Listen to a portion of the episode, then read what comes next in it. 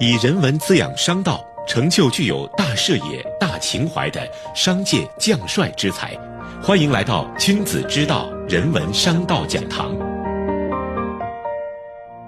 本节目由复旦大学 EMBA 和第一财经广播联合制作播出。人工智能是当下最具颠覆性和革命性意义的新技术新方向之一，将对经济社会发展带来广泛而深刻的影响，特别是赋能传统行业，助力经济高质量发展和转型提升。当下，人工智能正在与以脑科学为代表的生命科学、以五 G 物联网为代表的新一代信息技术交叉融合。本期节目邀请了三位嘉宾，就人工智能这一主题展开探讨。他们分别是上海数学中心首席教授、复旦大学类脑智能科学与技术研究院院长冯建峰，科大讯飞副总裁兼消费者事业群副总裁李传刚，商汤智能产业研究院院长、原阿里云研究院创始院长田峰。他们介绍其在各自领域里的最新研究成果以及商业实践。我是声音转述人韩星。第三期，我们来听商汤智能产业研究院院长、原阿里云研究创始院长田峰的分享：视觉互联网破晓时分。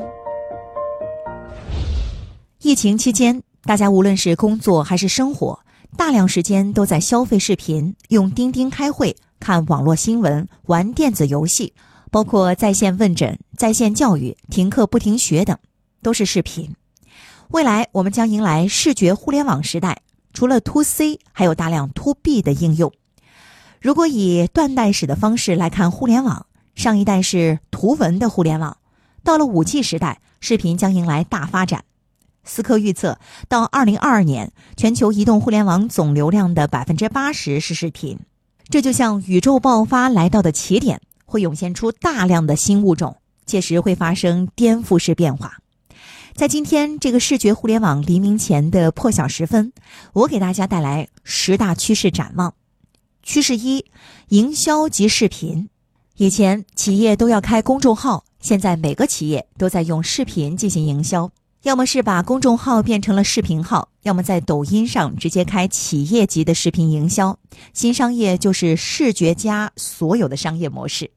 趋势二：五 G 视觉新基建，视觉互联网的新基建正在孕育下一代千亿美元的商业模式。我国目前已有七十一亿个互联网连接，形成一个巨大的视觉互联网生态圈，其中需要新基建平台提供 AI 超算、视觉解析等服务。商汤科技就把自己定位为视觉新基建供应商。趋势三：APP 已死。五 G 视频物种大爆发，视觉互联网时代，你不会被某个 APP 死死拴住，用户是跟着 IP 走，而不是跟着 APP 走的。五 G 催生的新物种会有哪些？首先是 4K、8K 的超分辨率的视频交互界面；二是云游戏，它的计算不依托于手机端，而取决于网络宽带和云端计算力。三是五 G 加四 K 加 VR 的新直播趋势。四视频交互为王，对于零零后来说，不能交互的视频就不叫好视频。观众可以根据视频的剧情进行角色扮演，选择不同的结局。游戏和影视的边界正在消失。趋势五头部 IP 直播和短视频长尾社区，社区具有粘性，长尾社区会逐渐细化。B 站上不同的 IP 和动漫会吸引不同的粉丝，进而影响周边产品的销售。小红书的互动直播孕育出了很多新的电商互动玩法。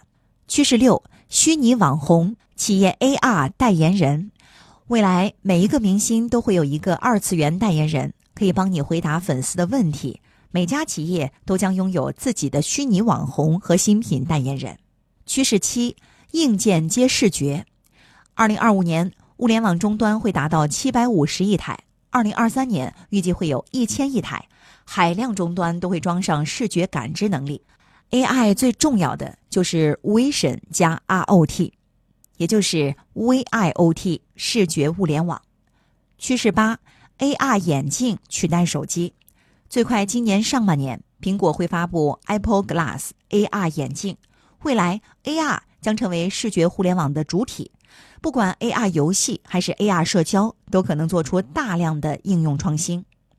趋势九：视觉芯片，这是一个非常重要的视觉物联网基础设施。在芯片层面上，苹果、英伟达的边缘侧芯片都拥有强大的生态爆发力。